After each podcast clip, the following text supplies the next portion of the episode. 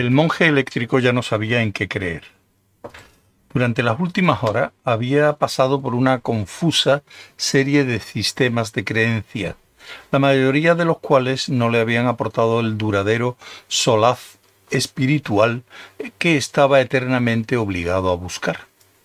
Francamente estaba harto y cansado, desanimado. Además, y eso le pilló de sorpresa, echaba de menos a su caballo. Una criatura obtusa y humilde, mm, desde luego, que apenas merecía la preocupación de alguien cuya mente estaba destinada para siempre a inquietudes mayores que superaban la comprensión de un pobre caballo. Pero le echaba de menos de todos modos. Quería montarlo, acariciarlo. Deseaba sentir su falta de entendimiento. Se preguntó dónde estaría. Desconsolado, dejó colgar el pie de la rama del árbol donde había pasado la noche. Se había encaramado a él en pos de algún sueño extraño y fantástico. Pero se atascó y hubo de permanecer allí hasta el amanecer. Incluso ahora, a la luz del día, no estaba seguro de cómo iba a bajar. Por un momento estuvo peligrosamente cerca de creer que podía volar pero la idea fue atajada por un protocolario control de errores que le sugirió no ser tan imbécil. Pero era un problema. Fuese cual fuese el fervoroso impulso que, inspirado en las alas de la esperanza, le había empujado a trepar las ramas del árbol en las mágicas horas de la noche, no le había facilitado las instrucciones para volver a bajar cuando, al igual que en muchísimas apariciones ardientes de la fe, lo había abandonado por la mañana.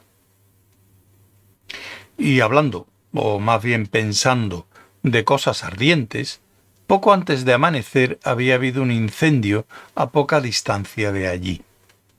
Creyó que había estallado en la dirección de donde él venía, cuando se sintió arrastrado por un hondo impulso espiritual hacia aquel árbol incómodamente alto, pero, por lo demás, enojosamente ordinario. Ansió ir a venenar el fuego, entregarse eternamente a su sagrada luz, pero mientras pugnaba inútilmente por hallar un camino entre las ramas, llegaron equipos de bomberos y apagaron el divino resplandor. Eso fue otro credo tirado por la ventana. Hacía horas que había salido el sol, y aunque había ocupado el tiempo lo mejor que pudo, creyendo en nubes, ramitas, en una especie articulada de escarabajo volador, ahora creía que estaba harto, y tenía además el pleno convencimiento de que le estaba entrando hambre. Deseó haber tenido la precaución de llevarse algo de comida de la mansión que había visitado por la noche, a donde había transportado su sagrada carga para sepultarla en el santo armario de las escobas, pero había caído en las garras de una pasión ciega al creer que asuntos tan mundanos como el de alimentarse no tenían ninguna importancia y que el árbol proveería. Pues sí, había provisto ramas. Y los monjes no comen ramas. En realidad, ahora que lo pensaba, se sentía un tanto incómodo por algunas de las cosas que había creído por la noche, y ciertos resultados le parecieron confusos. Le habían ordenado claramente que disparase, y se sintió extrañamente inclinado a obedecer, pero quizás se equivocara al cumplir tan precipitadamente una orden dada en un lenguaje que hacía dos minutos acababa de aprender. Desde luego la reacción de la persona a la que había disparado le pareció un tanto exagerada. En su mundo, la gente a quien disparaba de aquella manera volvía por más al cabo de una semana, pero no quería que esa persona hiciera lo mismo. Un golpe de viento sacudió el árbol, doblándolo vertiginosamente. Descendió un poco. Al principio fue muy fácil, porque las ramas estaban bastante juntas.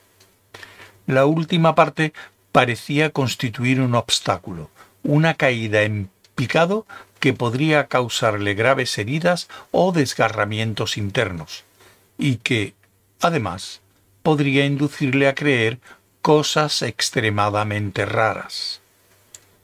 Levantó un momento la vista al oír voces en un lugar apartado del campo, donde acababa de detenerse una especie de camión. Observó con cuidado, pero no vio nada especial en qué creer, de modo que volvió a su introspección. Recordó la extraña llamada de función que había sentido anoche, desconocida hasta entonces, aunque tenía la impresión de que era algo que llamaban remordimiento.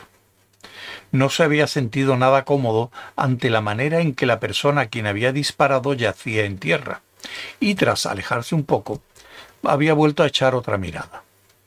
El rostro de aquella persona sugería claramente que algo pasaba, que aquello era algo fuera de lo corriente. Al monje le inquietó que le hubiese estropeado la tarde. Sin embargo, pensó, lo importante era hacer lo que uno creía que estaba bien. Seguidamente se le ocurrió que, como ya le había estropeado la tarde a aquella persona, no estaría de más acompañarla a su casa. Un rápido registro de sus bolsillos le indicó su dirección y también encontró mapas y unas llaves. El trayecto resultó difícil, pero su fe le ayudó en el camino. De pronto flotó por el valle la palabra cuarto de baño. Volvió a mirar el camión a lo lejos. Había un hombre vestido con un uniforme azul explicándole algo a otro que llevaba un mono de trabajo, y parecía disgustado por algo. El viento le trajo las palabras, hasta que sepamos quién es el dueño. Y completamente chiflado, desde luego. El del mono aceptaba claramente la situación, aunque de mala gana.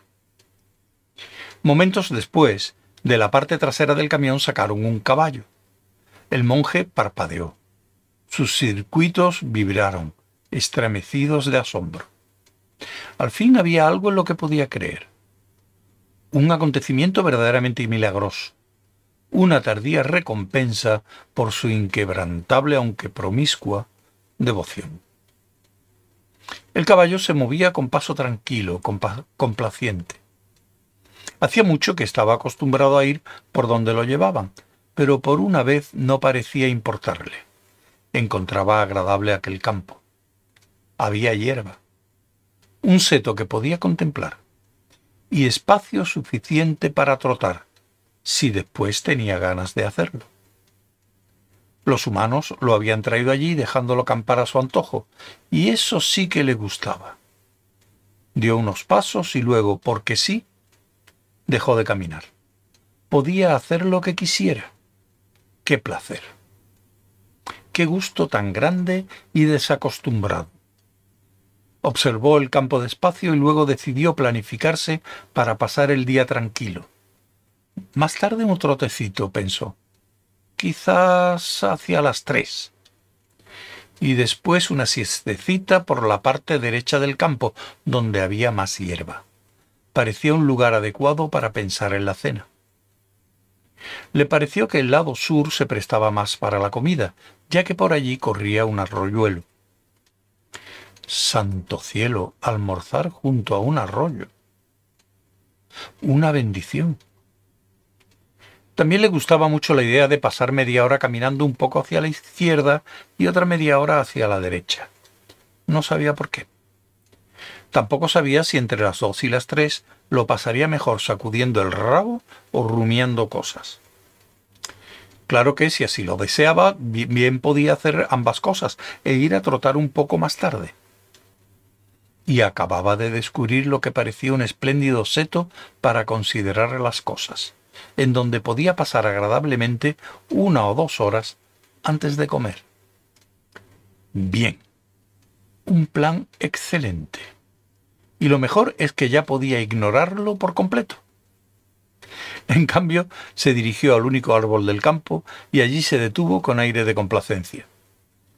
El monje eléctrico se tiró del árbol y cayó a lomos del caballo con un grito que se parecía sospechosamente a Jerónimo.